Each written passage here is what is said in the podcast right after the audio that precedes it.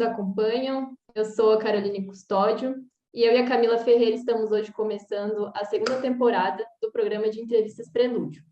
O Prelúdio, então, é um programa de entrevistas do jornal Universidade à Esquerda e da Escola de Formação Política da Classe Trabalhadora Vânia Bambirra, a IFOP, é, que tem por objetivo aprofundar as temáticas e os debates relevantes para as nossas análises de conjuntura e que se encontram na centralidade da luta dos trabalhadores.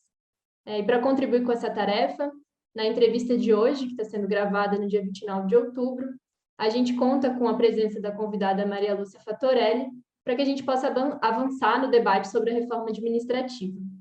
É, a Maria Lúcia é coordenadora nacional da Auditoria Cidadã da Dívida e tem feito um importante e incansável trabalho de estudo e de divulgação é, de informações sobre orçamento público e a sua relação com a dívida pública tem nos ajudado bastante a desvelar os meandros pelos quais o Estado realiza a transferência do dinheiro público.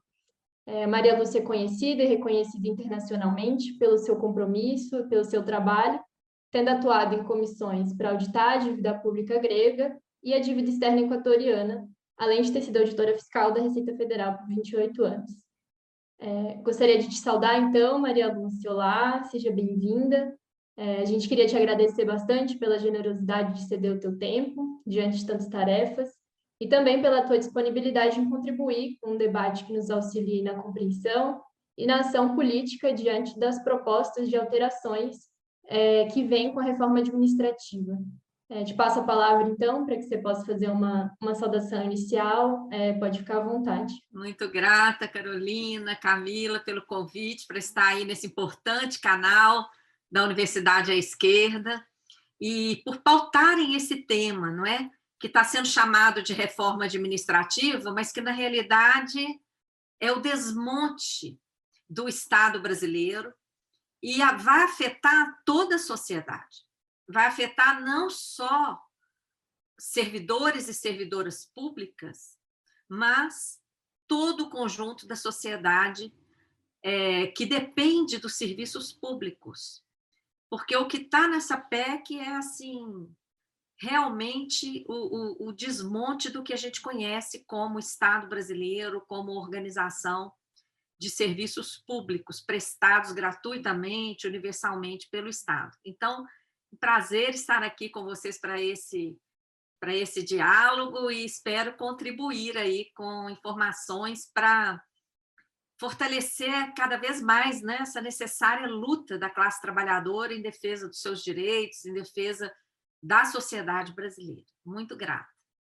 Bom, para começar as questões, a gente tem acompanhado né, a tramitação da reforma administrativa, que é a proposta de emenda à Constituição 32, a PEC 32, e ela foi aprovada recentemente na Câmara dos Deputados, no dia 22 de, de setembro, depois de várias mudanças no texto, né, várias versões, é, no substituto que foi o, o, votado e aprovado do, do Arthur Maia, foi retirado algumas concessões que tinham sido feitas antes, mas mantido basicamente a, a, o fundamento né, do, do que estava na PEC. Então, a gente tem uma expectativa ainda que ela vá para votação no plenário, né? E os servidores têm feito toda uma mobilização constante em Brasília já há sete semanas contra a aprovação dessa PEC, e também tem a mobilização e a organização do, do governo para tentar os votos mínimos para aprovação dela, que aparentemente o governo ainda não tem.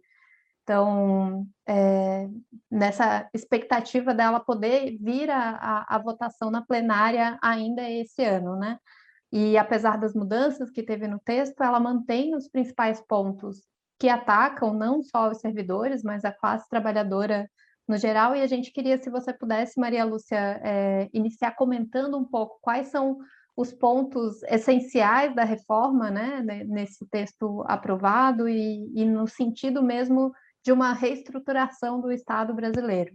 Camila, eu, eu, colocaria dois pontos fundamentais aí que estão na essência desse desmonte do Estado e que, apesar né, da, dos pequenos avanços que se conseguiu aí, é, às custas de muita luta, né, tem sido fundamental a mobilização é, dos servidores e servidoras públicas junto aos parlamentares, nós já conseguimos alguns, é, alguns avanços.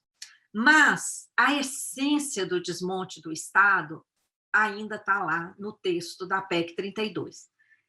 Primeiro, todo mundo que está nos ouvindo precisa é, lembrar que uma PEC altera a Constituição Federal. Então, não é qualquer alteração que, que poderá ser facilmente depois modificada. Não. É uma alteração no texto da Constituição. É, vai é, modificar tudo aquilo que a gente conseguiu construir ali naquela imensa articulação que significou a Constituição Federal de 88, na qual a maior vitória da sociedade foi colocar a garantia dos direitos sociais de forma universal, gratuita, ali no artigo 6 da Constituição, no capítulo da Seguridade Social, garantia de recursos para a educação e mais, uma estrutura de funcionamento para o Estado brasileiro. Essa estrutura é uma garantia para a sociedade. E essa garantia ela, é, ela é especialmente importante no Brasil, porque o Brasil é um dos países mais desiguais do planeta. Apesar de sermos riquíssimos em todos os sentidos, não só nos minerais, que nós temos aí o nióbio, temos petróleo, maior reserva de água doce, mais de 55 minerais estratégicos, temos clima favorável, terra agricultável, mas temos também dinheiro em caixa. Temos um potencial industrial, comercial imenso. Mas olha como vive a nossa população num tremendo cenário de escassez. Um cenário fabricado por sucessivas crises, depois a gente pode falar nisso, mas essa desigualdade social provocada por esse modelo econômico faz com que a imensa maioria do povo brasileiro não tenha acesso à saúde e educação fora do serviço público. A imensa maioria só tem acesso à educação se tiver acesso ao serviço público. Se tiver que pagar para um particular, não terá acesso à educação, não terá acesso à saúde, não terá acesso a uma previdência privada.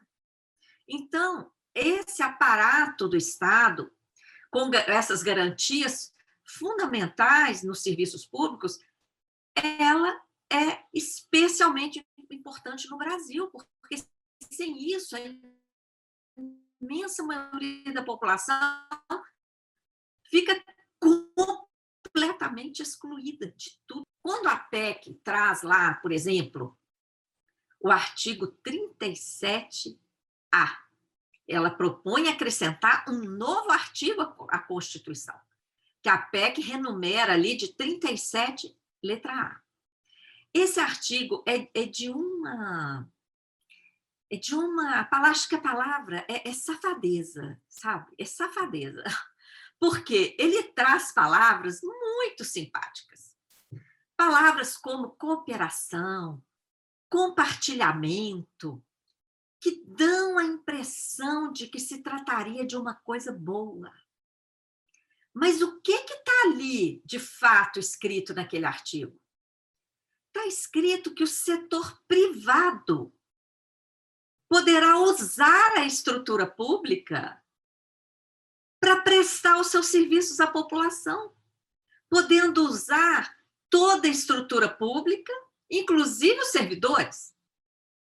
Então, a forma como ele está escrito é uma forma enganosa e tem consequências gravíssimas, porque da forma como está lá, ele abre espaço para privatização de tudo, para terceirização generalizada. Terceirização já está acontecendo e a privatização também, mas da forma como está ali no 37A, a coisa se torna generalizada e a entrega de toda estrutura pública para o setor privado, que vai poder simplesmente entrar lá então, esse artigo é muito importante porque ainda, ainda vemos, Camila, servidores públicos iludidos, achando que, ah, não, isso aí não vai me afetar.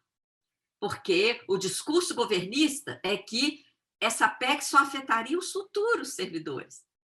Mas espera aí, Se os atuais chegarem amanhã nas suas repartições e de repente tem uma empresa privada ali com pessoas terceirizadas, exploradas, que não passaram pelo crivo de um concurso público, que não, não tiveram ali a sua é, a sua preparação para aquelas atividades, ali compartilhando, como está no texto ali do artigo, compartilhando atividades, é evidente que esses servidores atuais serão afetados, sim.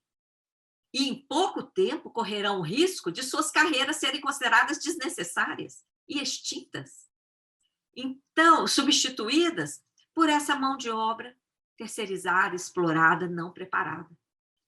Não é? Mas que vai garantir lucros para esse setor privado que vai entrar em cheio na esfera pública. Então, eu colocaria inicialmente esse problema aí de risco de privatização e terceirização generalizadas, e tem vários outros que a gente pode ir dialogando aí no, no decorrer do, da nossa entrevista. É, sim, essa questão da, da privatização e do artigo 37A era, era justamente uma das questões que, que a gente tinha pensado em pontuar também aqui na entrevista, né? Porque uma outra questão central que tem ocorrido na nossa conjuntura é justamente o avanço das privatizações em setores bastante estratégicos do país, né? É, desde a questão de cessão de estradas, de saneamento, de energia, é, e, enfim, entende essas pautas como relacionadas também, é, estando as duas na centralidade das nossas lutas e dos nossos enfrentamentos, né? Então, a gente queria te ouvir justamente é, de como tu avalia né, essa relação da PEC 32 com o avanço das privatizações no país, né? Porque teve a vitória né, da retirada da subsidiariedade do texto, mas como você pontuou e como a, a auditoria cidadã vem alertando desde o início do ano, o artigo 37A ainda está ali, né?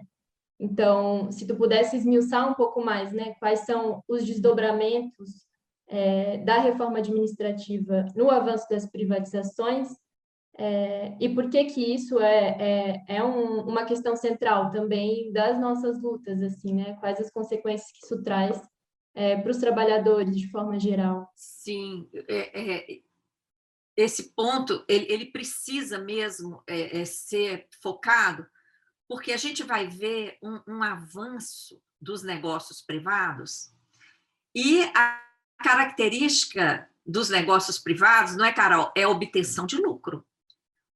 A, a índole não é, do, do Estado prestador de serviços é garantir serviços públicos à população, obedecer à Constituição no que diz respeito à garantia de direitos fundamentais.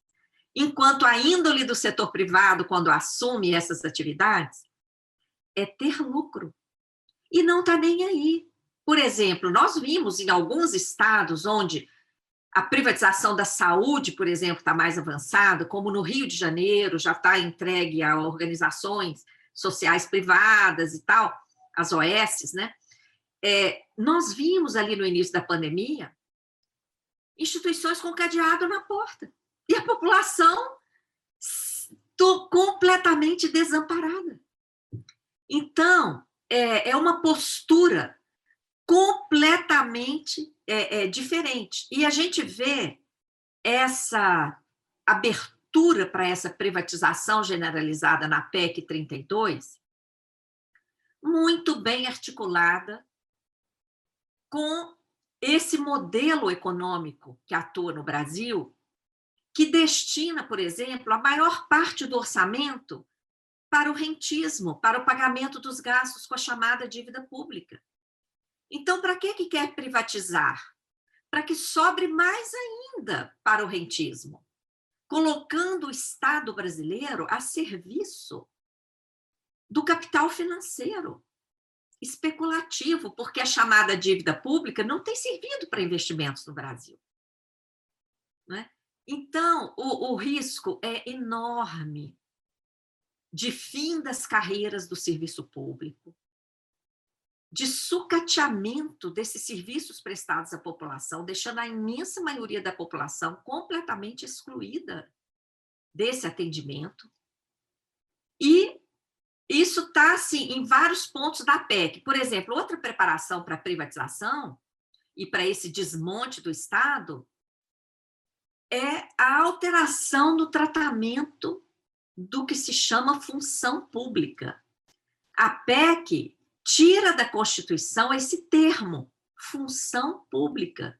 E esse termo, ele tem, é, é, ele faz exatamente a conexão entre, por exemplo, a atividade exercida por todos os profissionais da saúde, todos os profissionais da educação, com aquela garantia fundamental aos serviços de saúde e educação para todos os brasileiros e brasileiras.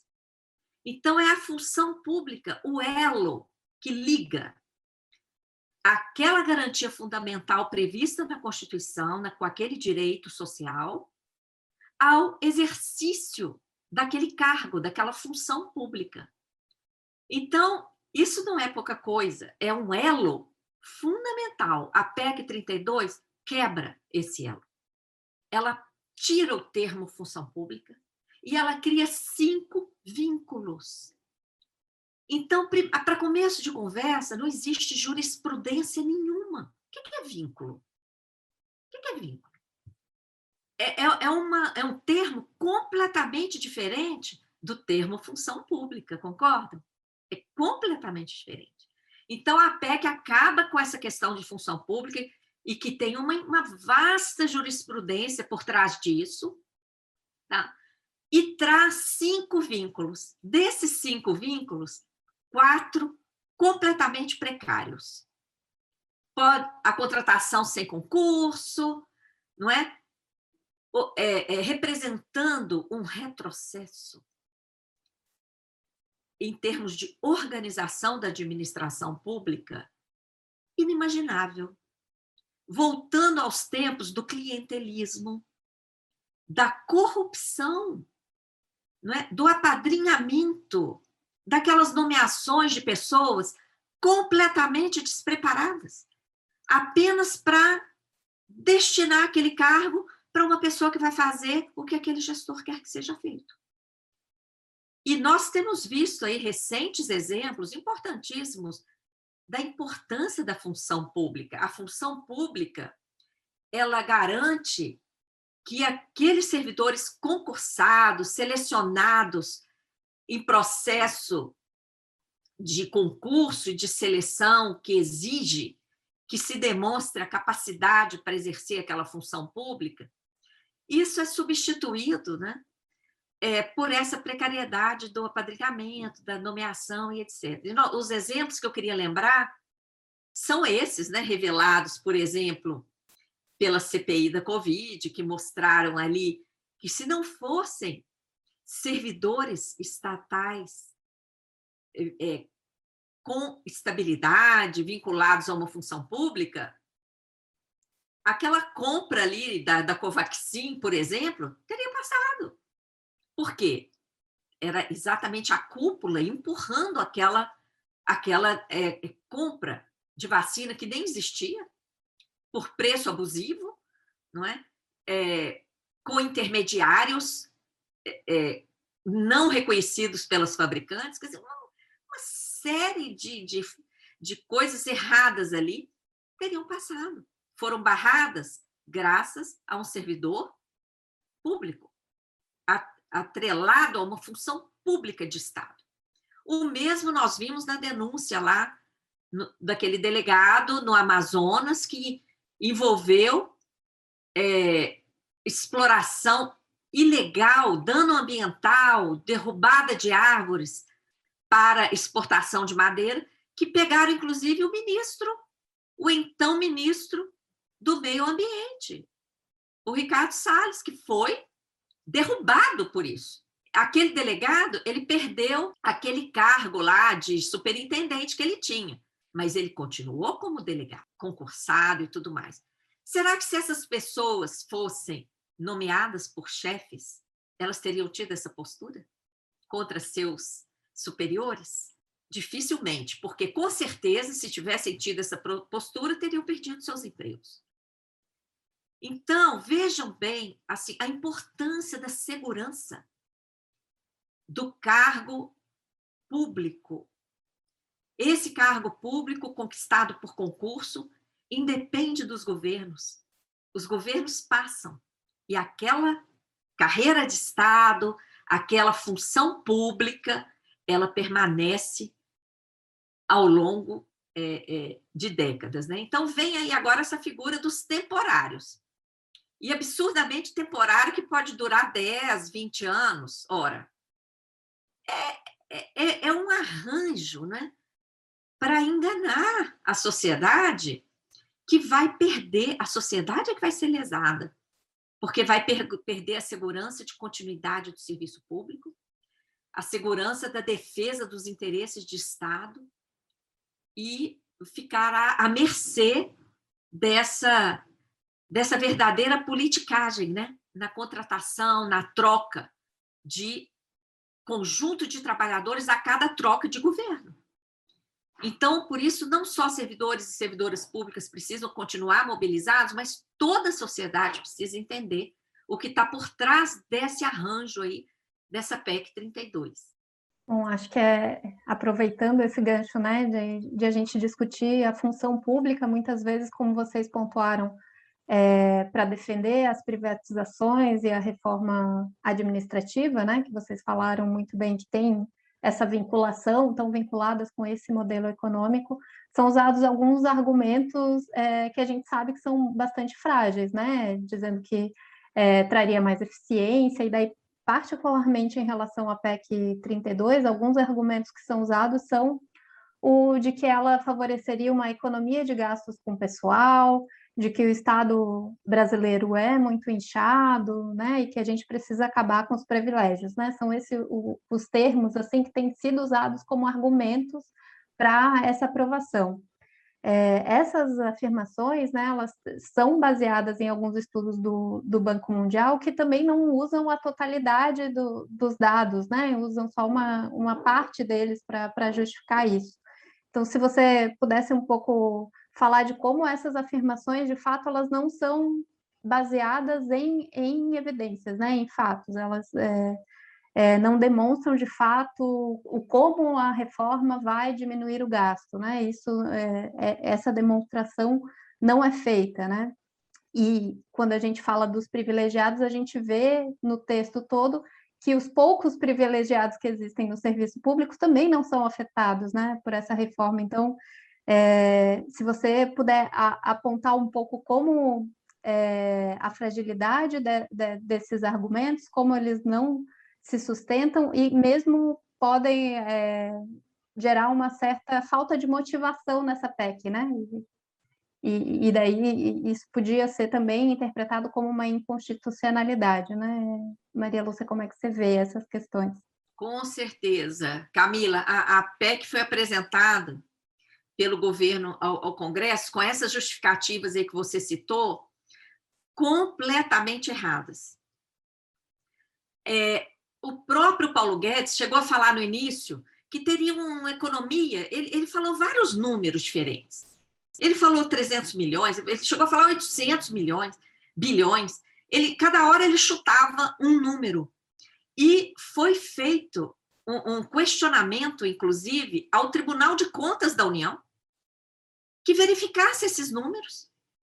O Paulo Guedes foi chamado a apresentar esses números e ele chegou a confessar que não tinha os dados.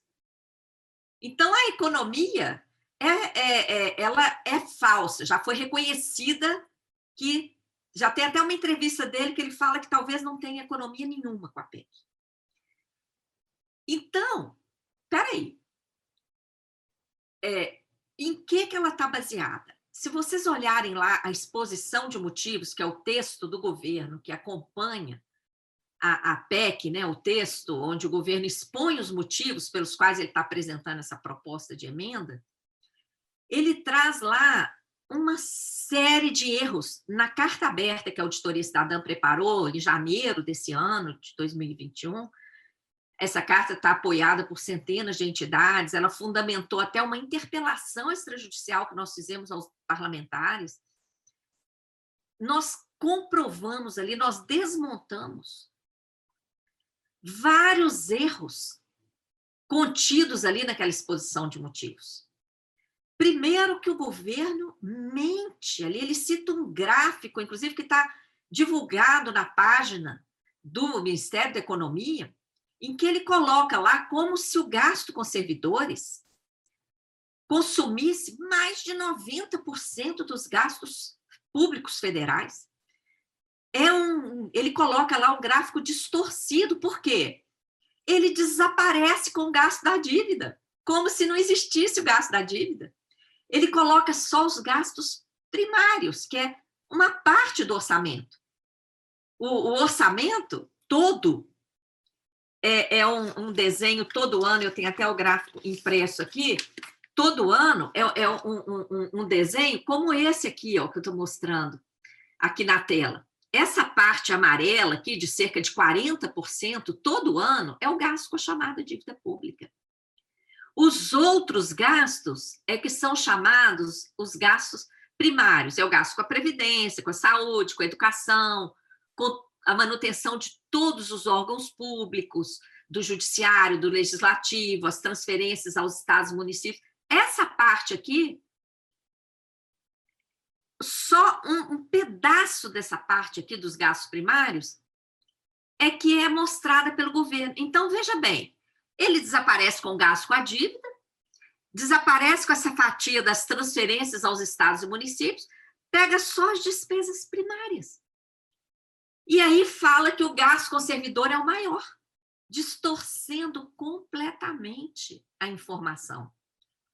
É, ele também mente ao, ao, se basear em dois estudos do Banco Mundial que e também somem com o gasto com a dívida, falam que o gasto excessivo do Estado está com servidores, o que é uma grande mentira.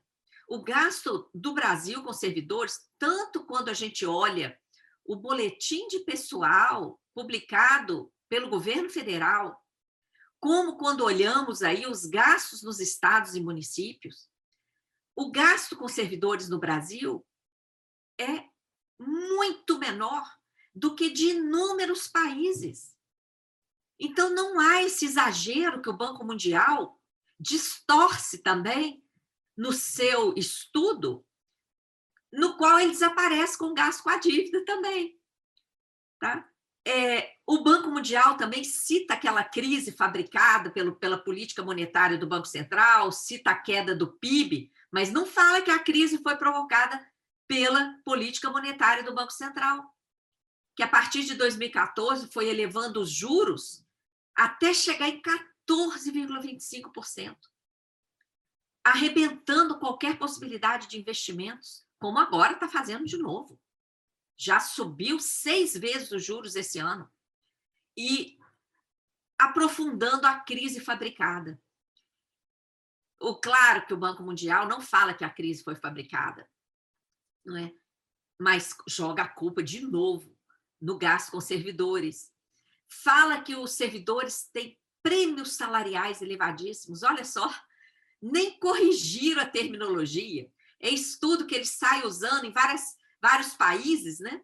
Para defender os interesses do mercado financeiro, que o, o Banco Mundial, o FMI, são braços do BIS, do Banco Central dos Bancos Centrais, uma instituição privada que fica lá na Suíça e que defende abertamente os interesses do mercado financeiro.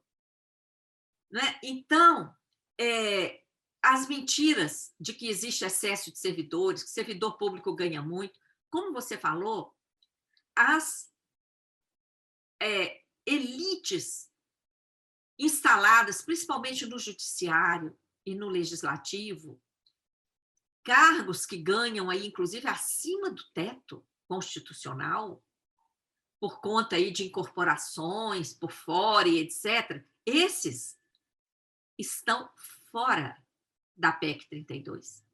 A PEC não atinge parlamentares, magistrados, é, membros de poder, tá?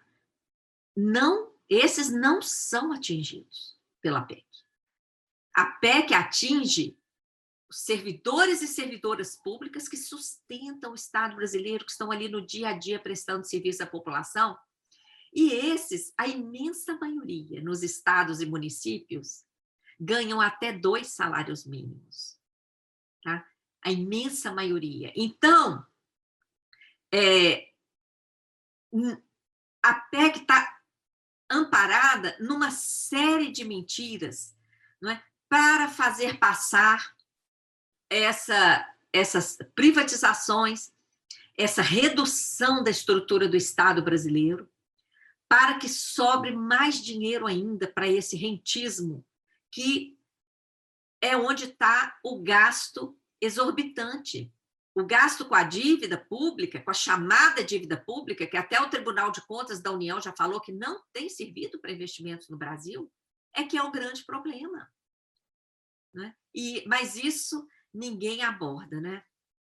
Camila, isso aí é, é, é, nós dependemos que a sociedade brasileira se empodere com essas informações divulgadas pela Auditoria Cidadã e crie uma grande mobilização social, pressione por mudança, porque o mercado financeiro, para dar apoio político para todo e qualquer partido, exige que esse tema não entre no debate. Então, o tema só vai entrar no debate a partir da base da sociedade. Porque quem chega ao poder, chega lá com o apoio do mercado financeiro, que exige que esse tema não entre na pauta. E como fazer esse debate, né, que a Auditoria Cidadã da Dívida faz muito bem, de trazer essas questões do orçamento para uma compreensão mesmo maior, né, de como ele ocorre, de como acontece a transferência mesmo né, do fundo público para os setores privados, a gente precisa compreender esses mecanismos. E daí, é, falando ainda do, do, orçamento, se você me permite fugir um pouco da, da questão da reforma administrativa, a gente tem acompanhado outra PEC nesse momento, que é a dos precatórios, né?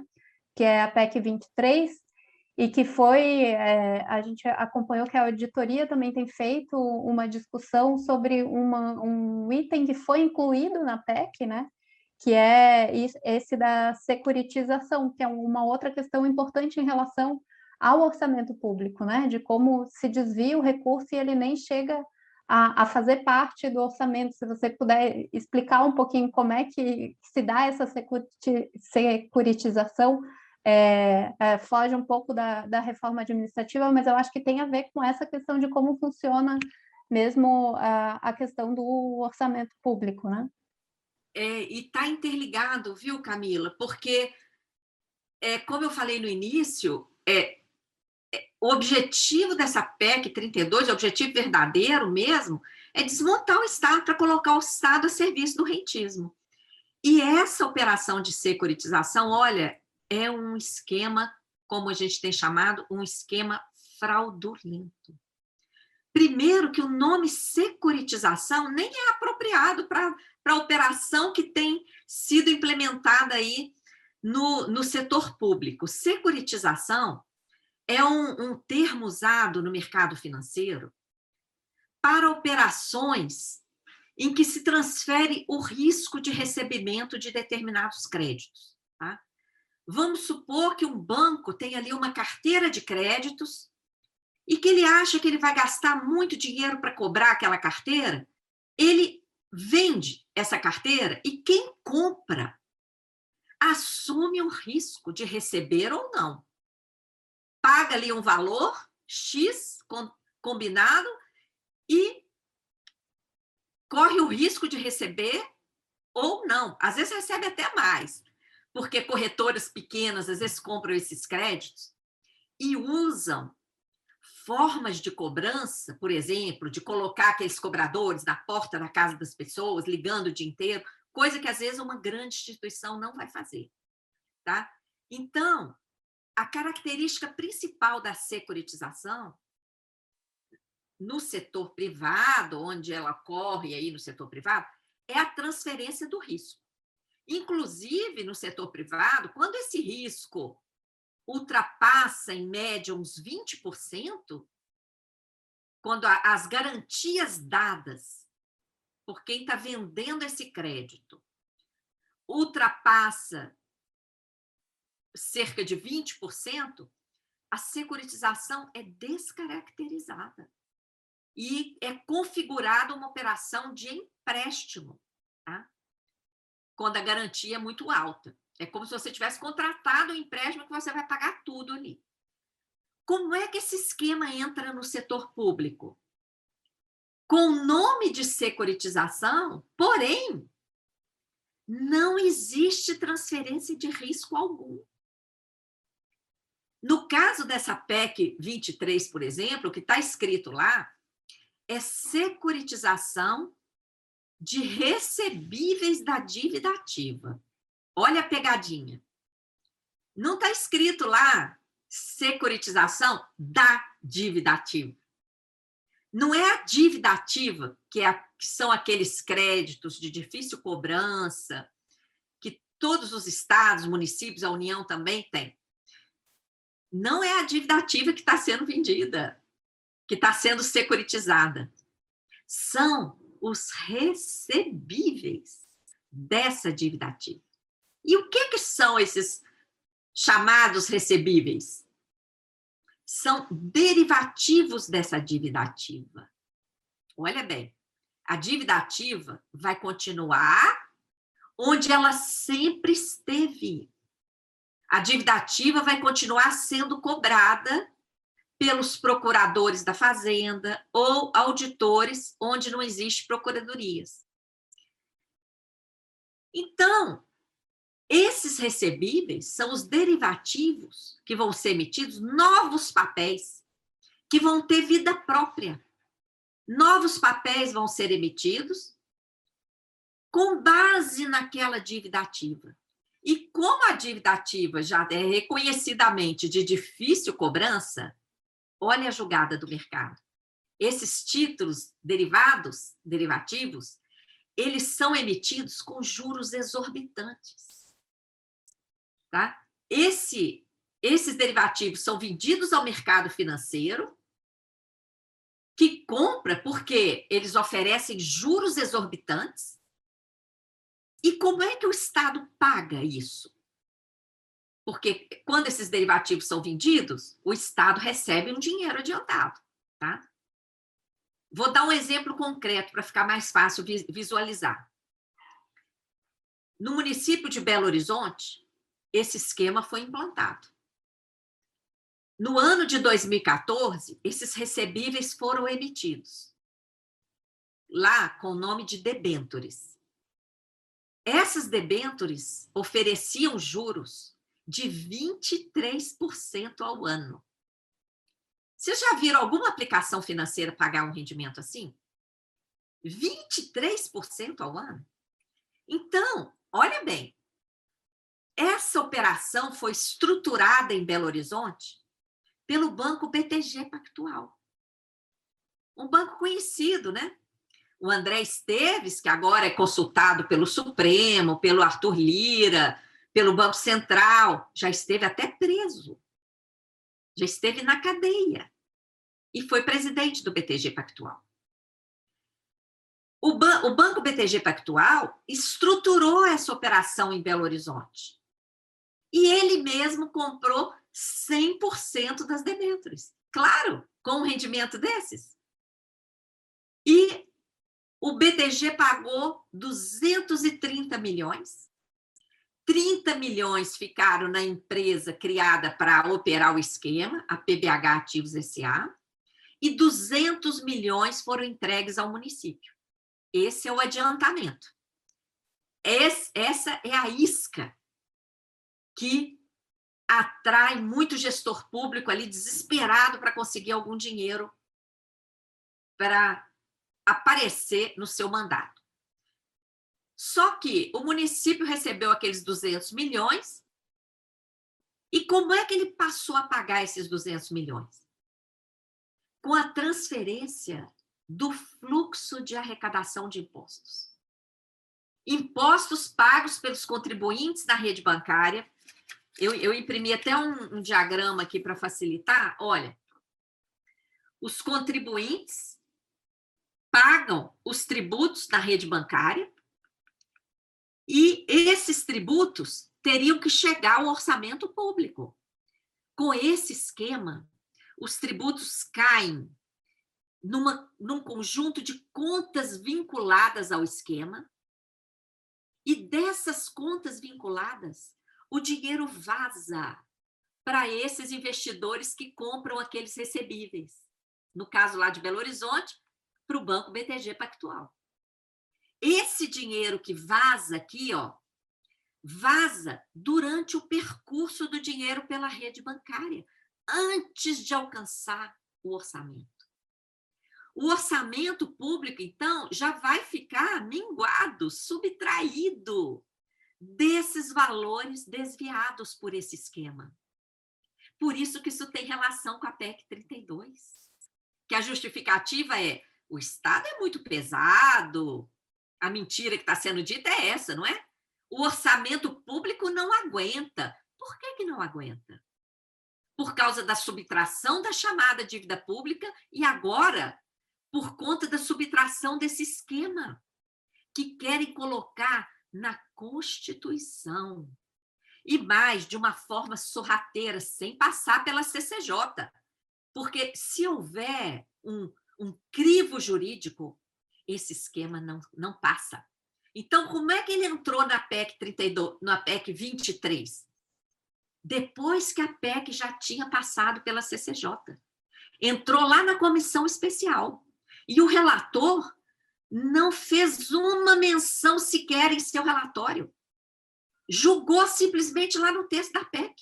Não tem uma justificativa, não tem uma explicação no relatório dele. Só julgou lá no texto. E já passou na comissão especial e agora tem até coluna na, no, no Estadão de ontem dizendo que festão em Brasília, bilhões em emendas sendo liberados para trazer parlamentares para votar essa PEC 23. E no, no Senado, o presidente do Senado já falou que pode colocá-la direto em plenário sem passar pela CCJ de lá também. Então, gente, quando o tema interessa ao mercado financeiro, vale tudo, envolvendo os principais partidos políticos, porque para é, impulsionar um esquema como esse, o mercado foi muito esperto. Ele implantou primeiro, de forma ilegal, em vários estados, em vários municípios, de partidos diferentes, de tal forma que gestores públicos ficaram ali amarrados a, a essa ilegalidade. E agora esses gestores se tornam impulsionadores, apoiadores da aprovação desse esquema, porque eles querem legalizar esse esquema e para se livrar de processos e tal por, por, por terem implantado esse esquema de forma ilegal. Então, é, o que está acontecendo no Brasil é muito grave, porque o orçamento público, né, de acordo com toda a legislação de finanças do país, deve receber todas as receitas públicas.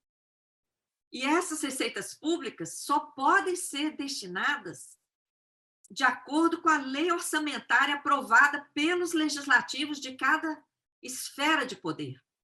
Esse esquema quebra tudo isso enfraquece, inclusive, a atribuição dos próprios parlamentares de votarem a lei orçamentária. A lei orçamentária que eles vão votar, se esse esquema for aprovado, já será o, a sobra, a sobra que vai chegar no orçamento depois dessa subtração aí absurda é, essa questão da, da relação da, da reforma administrativa com a crise econômica, que você já começou a.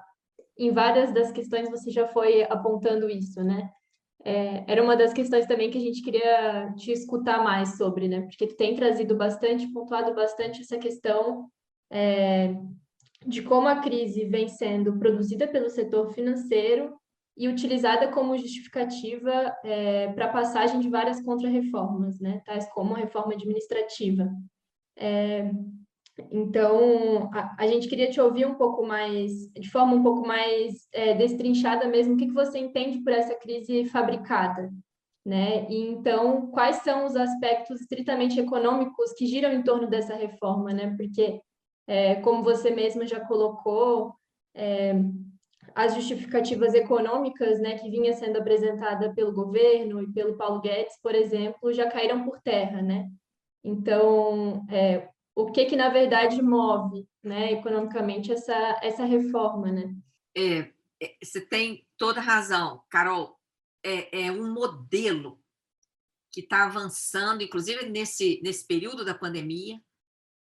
A quantidade de projetos aprovados, aproveitando-se de votações virtuais no Congresso, dificuldade de mobilização da sociedade, né? uma série de projetos estão sendo aprovados para é, modificar completamente a estrutura do Estado brasileiro, que passa a ser cada vez mais um Estado mínimo em termos de direitos sociais e um Estado máximo a serviço da, do capital financeiro, desses mecanismos que operam transferindo o fundo público para bancos diretamente.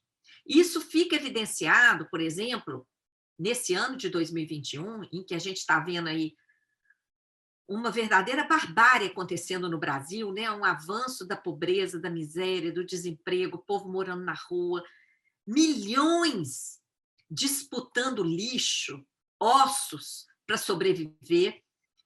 E o governo fala que não tem dinheiro para auxílio, emergencial decente, né? o auxílio emergencial vigente agora chega a 150 reais para a maioria, em poucos casos ultrapassa isso, mas foi aprovado o projeto de remuneração da sobra de caixa dos bancos. Uma transferência diária de dinheiro público para os bancos para remunerar um dinheiro que sequer pertence aos bancos. É dinheiro da sociedade que está depositado nos bancos e que deveria retornar para a sociedade a juro baixo para possibilitar empréstimos que vão gerar novos negócios, ampliação, geração de emprego, renda, movimentar a economia? Não. O dinheiro nosso, que está lá nos bancos, o Banco Central aceita o depósito, remunera diariamente para os bancos, e para isso não falta dinheiro. Outros mecanismos operados pelo Banco Central, como a garantia de variação do dólar em contratos sigilosos, os chamados swap cambial. Esse tipo de contrato, o volume de contratos, já é de quase meio trilhão. E para isso também não falta dinheiro. Os juros subindo pelo Banco Central sob a justificativa de controle inflacionário. Uma mentira! Por que, que a inflação está disparada no Brasil? Basta pegar a tabelinha do IBGE. O, o diesel, o etanol, a gasolina, estão, o gás de cozinha, estão, todos os combustíveis estão puxando. Aí variando de até 80%, o etanol subiu 80% em 12 meses. E, e os outros combustíveis também. Então, eles puxam o índice de inflação. E por que, que os combustíveis estão subindo loucamente? Por causa da política de preços implementada na Petrobras desde Pedro Parente, desde que Pedro Parente foi colocado lá por Michel Temer, que aplica na Petrobras uma, um cálculo uma política de preços equiparada ao preço de importação em dólar. Como se a nossa gasolina estivesse sendo toda extraída, o petróleo extraído no exterior, beneficiado no exterior, transportado para o Brasil, com todas as tarifas de importação, tudo em dólar. Olha, olha que insanidade! Por que, que a Petrobras não aplica a política de preço de custo Sabem por quê? para abrir espaço para as estrangeiras venderem aqui. Essa política de preço equiparada à importação só serve para que todas as outras estrangeiras que, que vendem gasolina aqui competirem. Porque se a Petrobras aplicasse o preço de custo, não teria espaço no mercado para mais ninguém. Então, é o Estado brasileiro entregue aos interesses internacionais, porque o setor financeiro, gente, ele detém a propriedade de todos os grandes negócios. Isso está comprovado naquele estudo corporativo global divulgado é, é, há, uma década atrás, que provou que todas as empresas da área de energia, petróleo, sementes, é, medicamentos, alimentos, armamentos, etc., são todas, em última instância, de propriedade de bancos. Os mesmos que foram salvos pelo Fed lá com, com os trilhões de dólares na crise de 2008. Então, é esse é, esse conjunto de coisas que estão acontecendo agora, disparada de juros, remuneração da sobra de caixa dos bancos, prejuízos com swap cambial, emissão excessiva de títulos para pagar juros e etc. Tudo isso aconteceu ali em 2014, 2015, 2016. Nós vimos que o, o Banco Central estava suicidando a economia brasileira. Publicamos, inclusive, num jornal que não é nada de esquerda, a Gazeta do Povo do Paraná, publicou um artigo nosso, o Banco Central está suicidando o Brasil, em janeiro de 2016. Nós vimos ali claramente que a crise estava sendo fabricada. E foi, né? E derrubou o PIB em 2015, 2016 em 7%. Naquele momento, nós não tivemos nenhum dos fatores que produzem crise, não tivemos pandemia, não tivemos nada que justificasse aquela crise, a não ser essa economia é, equivo completamente equivocada, esses modelos, esses mecanismos operados pelo Banco Central, principalmente pelo Ministério da Fazenda, na época. Diante da crise instalada, ela passou a ser usada como justificativa para as diversas medidas restritivas. A crise foi a desculpa para a aprovação da PEC do teto. Teto somente para os gastos primários. O gasto com a dívida ficou fora do teto. Ela foi a justificativa também para a reforma trabalhista, para a reforma da Previdência. É a justificativa agora para a reforma administrativa. Se vocês olharem aí a carta de apresentação da Frente Parlamentar da Reforma Administrativa, que está lá no site da Câmara. Eu tenho até recortado essa, essa carta de apresentação e mostrado nas palestras. Está escrito lá: a crise iniciada em 2014, a dificuldade de retomar a economia que persiste até os dias atuais, e vai por aí afora, dizendo que se não fizer reforma administrativa, não sai da crise. Sendo que está aí o Banco Central aprofundando de novo a crise, porque quanto mais profunda, mais justifica as privatizações para pagar a dívida. E o, o, o, Bolsonaro já fala até em privatizar a Petrobras. Não é? Então, é, a fabricação da crise ela tem sido extremamente útil para o avanço desse modelo privatista, desse modelo que reduz a estrutura do Estado, né? e justamente reduz a estrutura do Estado para privatizar, não é? Vocês estão vendo, está tá tudo muito bem articulado. E agora, com esse esquema da securitização, o mercado atinge o seu maior objetivo, que é se apoderar diretamente do orçamento público, do dinheiro arrecadado dos contribuintes, antes que ele chegue ao orçamento. Então, aí, aí já mina de vez o financiamento das políticas públicas. Não é? E eu pergunto a vocês, passando esse esquema, quem é que vai ter acesso hein, a essa parcela aqui subtraída durante o percurso do dinheiro na rede bancária? Não vai aparecer mais no gráfico como dívida. Isso aqui vai vazar por fora. Em Belo Horizonte, a gente só acessou que, em troca daqueles 200 milhões que o Estado de, recebeu de adiantamento, o município entregou 880 milhões aqui. 880. Mais atualização monetária pelo IPCA e mais 1% ao mês. A gente só verificou isso porque houve uma CPI. Nós vamos conseguir uma CPI em cada estado, em cada município? Difícil, né? Então, tem, temos que barrar esse esquema na PEC 23.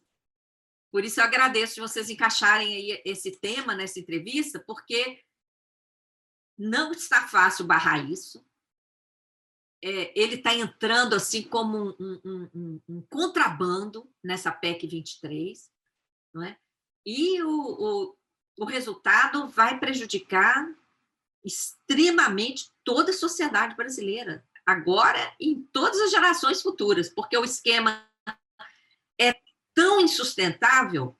Você vê no caso de Minas, em troca de 200, entregou 880, mais correção, mais justo.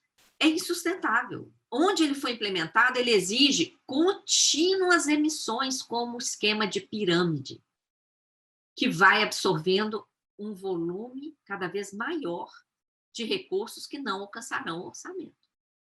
Né? Então, aí a gente vai chegar, se isso aí passar, no, no que vários estudiosos já vislumbram né, há muito tempo, o fim do Estado. E isso é gravíssimo. Né? Então, estamos fazendo a nossa parte, lutando muito e conto com vocês para ajudar, acessando aí a, a página da Auditoria Cidadã, auditoriacidadã.org.br, acessando também as redes sociais e nos ajudando a compartilhar essa informação. É, e toda essa descrição né, que você e a auditoria têm feito, é, Maria Lúcia, ajuda mesmo a, a, vislumbrar essas manobras que parecem muito difíceis de entender, às vezes, né, a questão do mercado financeiro, e ajuda a vislumbrar essa questão de que você, falando da crise, colocou muito bem de como a, o nosso mercado está submetido mesmo né, aos interesses do capital internacional, e daí como a gente é, tem tirado cada vez mais né, os direitos dos nossos trabalhadores, mesmo o direito à alimentação digna, para fazer essa transferência de recurso. Né? Então, você vai descrevendo é, na sua fala como isso se dá, né? como esses mecanismos funcionam e que muitas vezes a gente tem dificuldade de compreender eles a fundo. Né? Mas daí já, acho que encaminhando um pouco para o encerramento da, da nossa fala, queria é, retomar que você tem discutido como essa PEC 32 é, na verdade, parte de um projeto ideológico, e a gente tem, ao longo da nossa é, conversa, apontado isso, como ela tem, esse projeto tem outras expressões também, né? E a gente citou alguns, mas a gente ainda pode falar da reforma trabalhista, que foi aprovada lá em, em 2007, outras contra-reformas como a da Previdência, é, e mesmo a emenda constitucional 95, que é a emenda do teto, né, que faz parte desse panorama, como as coisas vão passando por algum lado, né, quando a gente está atacando uma frente, já tem outra também é, vindo nesse mesmo sentido. E daí a gente entende é, que a defesa contra a reforma administrativa ela ainda representa um baluarte mesmo da defesa dos direitos trabalhistas, é, daí não só dos servidores, mas um baluarte no sentido da defesa dos direitos da classe trabalhadora como um todo, né? De que é, ainda é um, uma expressão que serve também para a gente pensar é, na, no pagamento da mão de obra como um todo, né? O, o serviço público tem um pouco esse papel de, de baluarte, assim. Então, diante desse projeto, que é um projeto mesmo de redução né, do, do custo da mão de obra e de readequação do papel do Estado, é, queria é, finalizar para a gente discutir um pouco qual é a importância de toda a sociedade se contrapor a essas contrarreformas e, e qual o caminho que você vê para a nossa luta futura, né? O que, que você é, vislumbra de, de nossa tarefa agora para lutar contra isso? Camila, o ataque está tão intenso, né? Porque, como eu falei, nesse período de pandemia, é, o, o mercado financeiro se aproveitou para avançar com as suas pautas, não é? é e já, então já a pauta do capital está avançando como nunca. Todas essas reformas aí que você citou, essas contra-reformas já já passaram, né? Tá só a administrativa aí caminhando, mas a pauta do mercado, olha bem, a independência do Banco Central, que passou assim sem debate algum na Câmara dos Deputados este ano, as comissões CCJ, comissões especiais, não tinham nem sido organizadas ainda. O projeto foi colocado sumariamente em, em, em votação, sem debate.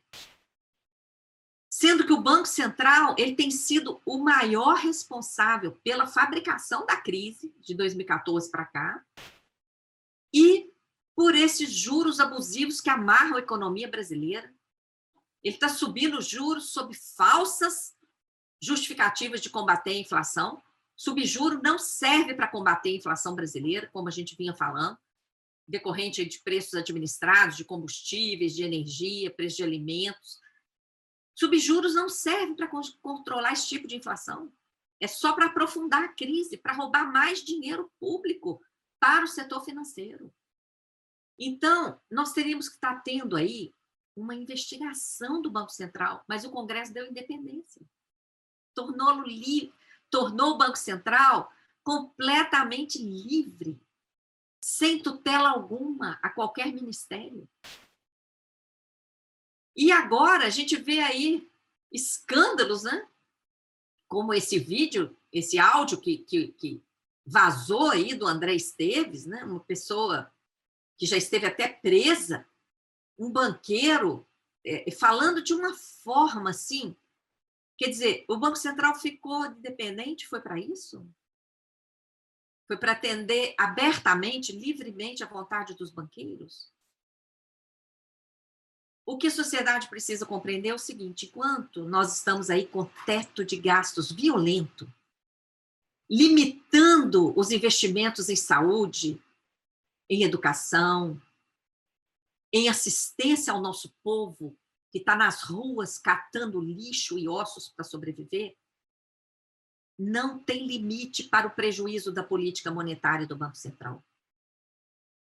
Seja lá qual for o prejuízo, como foi 250 bilhões em 2016, quando o Banco Central fabricou a crise. Vocês viram isso em alguma algum outdoor? Não. 250 bilhões de prejuízo do Banco Central em um ano, em 2016. No ápice ali da produção da crise, que derrubou o PIB. Esse prejuízo foi transferido para o Tesouro Nacional e nós estamos pagando esse prejuízo. Com subtração de recursos que deixam de ir para as áreas sociais para cobrir o rombo. Então, nós teríamos que estar investigando o Banco Central mas o Congresso deu autonomia. E várias outras pautas, né? Estão aí passando. A PEC 186, escandalosa. Já é emenda 109, cria subteto para os entes federados e coloca a dívida como prioridade absoluta lá no, no texto constitucional. Em, em vez de obedecer à Constituição e fazer auditoria, porque nós temos mostrado inconsistências, ilegalidades, inconstitucionalidades na dívida federal, na dívida dos estados e na dívida de municípios. Em vez de fazer essa auditoria, o que, que o Congresso fez? Colocou lá na emenda 109 a prioridade para a sustentabilidade da dívida, estabelecendo mais ajuste fiscal, mais privatizações para os entes federados cumprirem o avanço das privatizações está assustador em todas as esferas. Né? E a securitização, o orçamento de 2021, até agora, até outubro, mais de 50% foram gastos com o serviço da dívida. E o país está nessa penúria. Então, minhas queridas Carol e Camila, só não acorda, só não enxerga o problema da dívida quem não quer, quem infelizmente não teve acesso, não é? ao, aos estudos, porque, claro, isso que a gente fala não aparece na grande mídia. Então, quem não tem acesso às mídias alternativas, quem não busca informação, não não está entendendo o que está acontecendo no Brasil. Então, nós precisamos, para virar esse jogo, como a gente aborda numa campanha né, da Auditoria Cidadã, nós temos, em primeiro lugar, que lutar juntos. Quando atacam a educação pública, não são só os profissionais da educação pública que têm que se mobilizar. É toda a sociedade, essa luta é de todos e todas. Quando atacam a saúde pública, não são só os profissionais de saúde que têm que se mobilizar, são todos e todas. Quando vêm essas propostas de privatizações insanas, esse esquema de securitização que rouba os tributos que pagamos para esse esquema fraudulento. A PEC 32 da reforma, da chamada reforma administrativa, que desmonta o Estado, não são só os servidores públicos que têm que lutar, porque eles não são únicos atingidos, eles não são o único alvo dessa contra-reforma. É toda a sociedade que depende do serviço público. Então, é, para virar esse jogo, nós precisamos continuar fazendo essa conscientização, porque a pessoa que desperta, enxerga o tabuleiro desse perverso jogo, que está julgando o nosso rico país nessa inaceitável escassez. Olha, quem desperta para isso não para de lutar porque vem ali aquela indignação e essa indignação tem que ser transformada em luta, né? E nós somos a imensa maioria. Quem está ganhando com esses esquemas fraudulentos, com o sistema da dívida, sistema da dívida é esse uso do endividamento às avessas, quem está ganhando com isso aí é menos de 1%. Então, nós precisamos nos articular e virar esse jogo porque é, o risco que o Estado brasileiro, a, a nação brasileira está correndo, é muito grande. Esse modelo econômico, baseado no sistema da dívida, na política monetária suicida do Banco Central, nesse modelo tributário regressivo, que os, os pobres pagam mais proporcionalmente do que os ricos. Rico não paga imposto no Brasil. E o modelo extrativista do, do agronegócio e mineração, que favorecem as grandes corporações que exploram esse negócio. Né? Você vê que esse agronegócio não tem nada a ver com, a, com alimento, né? Estão batendo recorde de exportação e o povo faminto. Então, tudo isso tem que vir ao conhecimento popular. E nós temos que construir uma grande mobilização consciente é? um outro modelo pautado na ética, pautado na garantia de vida digna para todos e todas. Não é? Com um outro modo de funcionamento da economia, como a gente está também batalhando no âmbito da economia de Francisco e Clara, né? um, um chamado aí para a juventude brasileira e de, do mundo inteiro de criar um novo modelo econômico tudo isso, então, vai nos trazendo esperança de que é possível lutar e mudar. Não é? Então, é, se não lutarmos juntos, ficamos fracos. Mas se dermos as mãos, somos invencíveis, porque somos a grande maioria, não é? E é, poderemos formar uma grande pressão que vai levar a classe política a seguir não é, em outro rumo, um rumo de, de, como eu falei, de garantia de vida digna para todos, com respeito à natureza, para que não seja, não haja mais destruições e a gente saia da escassez e essa abundância que de fato existe aqui se torne uma realidade na vida de todas as pessoas. É, e ao longo de toda a entrevista, você trouxe é, grandiosas e, e, importantes contribuições para que a gente, né, e aqueles que nos acompanham, possa caminhar rumo a uma com, melhor compreensão mesmo né, dessa realidade que a gente enfrenta. É, da, da conjuntura brasileira, né, abordando aspectos muito importantes da, da PEC, da reforma administrativa, e de como ela aparece como uma questão para todos os trabalhadores mesmo, né? É, então, acho que ao longo de toda, toda a entrevista é, foram feitas muitas contribuições e, e a gente caminhou por lugares importantes que, que vão nos munindo também, né, para a construção dessa luta. Então, te agradecer novamente, né, pela disponibilidade de estar aqui com a gente e de trazer essas, essas questões bastante relevantes, né. É, enfim, deixo aberto espaço, né, é, para você fazer considerações que ainda julgue relevante é, agora para a gente encerrar a entrevista. Então, é, deixo aberto para você fazer essas considerações finais. Sim, eu só gostaria de agradecer né, pela oportunidade desse convite importante que vocês nos fizeram e pedir às pessoas que ajudem a compartilhar o que a Auditoria Cidadã da Dívida tem se esforçado para democratizar um conhecimento é, desse tema, né, do, do endividamento público aí, que tem sido tratado, tem sido usurpado pelo mercado financeiro. o instrumento do endividamento público deveria servir para investimentos que interessam para a sociedade que paga essa conta. Mas ele tem sido completamente desvirtuado nesses mecanismos de remuneração da sobra de caixa dos bancos, cobertura de prejuízo do Banco Central, agora esse esquema de securitização que gera uma dívida disfarçada que nem vai aparecer como dívida e vai ser paga por fora do orçamento. Né?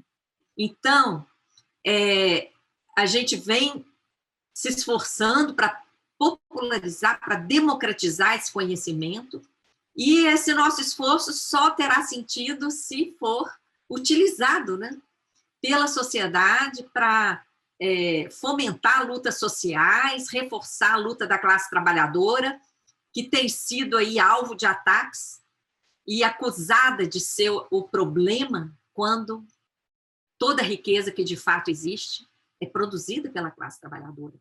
E esse setor rentista se locupleta, rouba essa riqueza produzida pela classe trabalhadora, deixando-a sem o, o, fruto do seu trabalho é? e usurpando toda a riqueza, todas as possibilidades de desenvolvimento socioeconômico do nosso país.